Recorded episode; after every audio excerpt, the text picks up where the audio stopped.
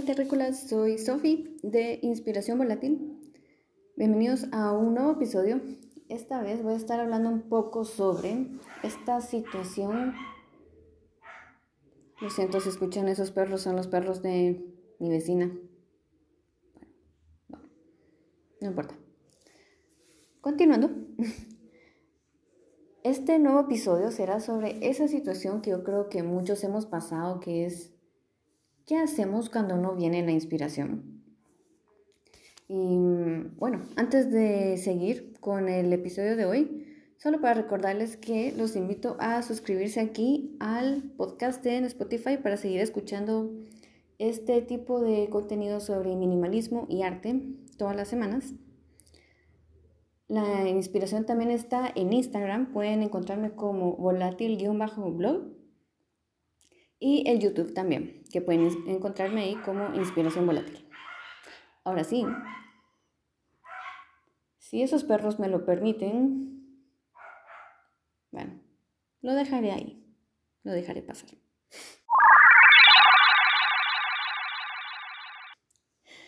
El tema es, ¿qué hacer cuando no viene la inspiración? Es como eso sí, les aclaro que esto, este tema no tengo como que, bueno, en general yo no tengo guiones así como que muy estrictos en cuanto a los videos y a los episodios de podcast que tengo. Me gusta ser un poco más espontánea.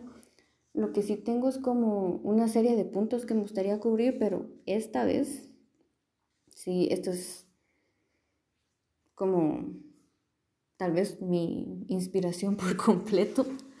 Así que espero que esto tenga un poco de sentido. Eh, recuerdo en alguna parte una vez leí de que la inspiración es para Mateus. Y mm, incluso creo que Picasso tiene una cita donde dice que es mejor que la inspiración te encuentre, te encuentre trabajando. Así que también por eso quería hacer este episodio, porque yo creo que tal vez muchas personas piensan de que uno tiene que estar inspirado para poder crear y no necesariamente, pues, o sea, qué mejor que la inspiración te encuentre trabajando, como dice caso, pues, o sea, al final puede que una página en blanco o cualquiera que sea el medio que nos espere ahí al final que esté vacío por el momento, yo creo que lo menos que debería de transmitirnos es miedo. Y por eso quería compartir también ciertos como tips que he leído en internet de personas a las que admiro, artistas que admiro. Así que aquí va el primero, que es el de Austin Kleon. Como siempre, me encanta citarlo y ya saben que me gustan mucho los libros de él, todo lo que comparte en sus redes. Él, según lo que yo he leído sobre su proceso, él cuando quiere sentarse a escribir o hacer algo, él se pone a trabajar en, lo, en cualquier otra cosa. Si no, si no tiene todavía una idea en la cabeza o si no sabe qué hacer. O sea, él lo que se pone a hacer de primero son, es un collage. Es como que su alternativa creativa a cuando no, no tiene cómo cómo, como que dar ese output, cómo exteriorizar lo que él quisiera en ese momento. Y creo que eso también es bueno, tener una alternativa a cuando uno quiere crear algo. Y es que al final también, como él dice, es bueno tener una rutina y siempre tener como esta meta diaria que no sea tampoco como que muy lejana, que sea como que fácil como de alcanzar. Que en el caso de él, él siempre se pone de meta hacer un post en su blog diario, escribir en su, en su diario. y, y, eso, a como que tener como que su medio creativo para poder dibujar o hacer alguno de sus blackout poems, que no sé si habrán leído ese, es uno de sus primeros libros, una recopilación de estos poemas que él hace. Y de ahí el resto de ilustraciones que ha hecho, los collages y todas estas expresiones creativas. Entonces, creo que aquí van dos tips en uno. No solo es que la inspiración te encuentre trabajando, sino también que, bueno, ayuda mucho a tener la alternativa. Tener otra forma en la que uno pueda empezar como que a calentar sus motores y como que eso, a que nos ayude a facilitarnos la forma de poder sacar nuestras ideas y lo que querramos hacer ese día.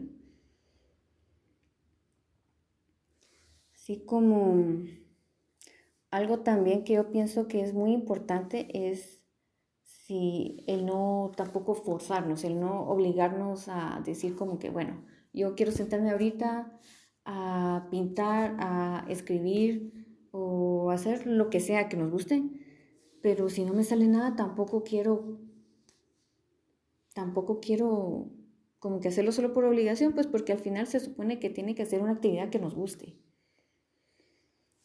Entonces, algo que yo creo que puede ayudar bastante es solo detenerse, o sea, parar y decir, ¿a dónde me voy?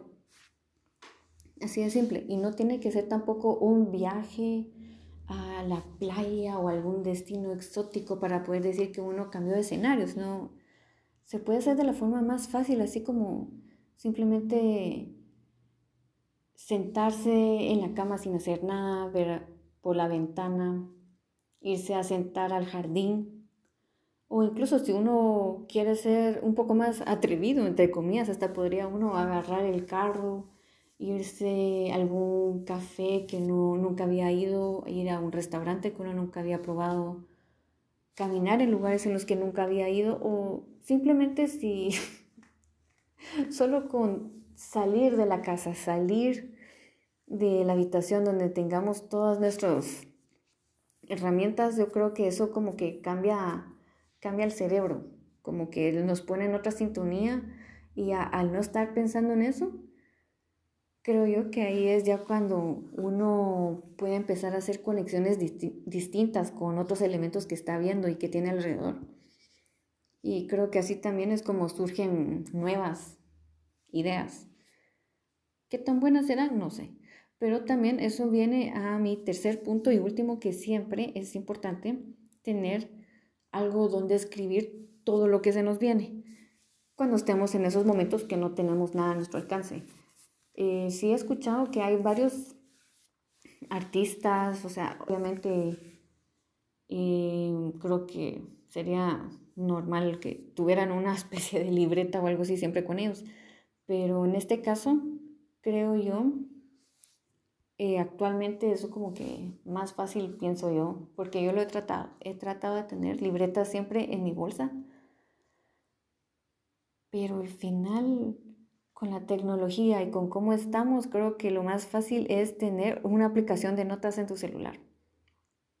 Creo que tal vez eso es como que de lo más práctico. No sé si alguien más le funcionará tener la libreta siempre con ellos, pero yo no tengo espacio conmigo misma para llevar siempre una libreta, entonces es más fácil para mí escribir en el celular.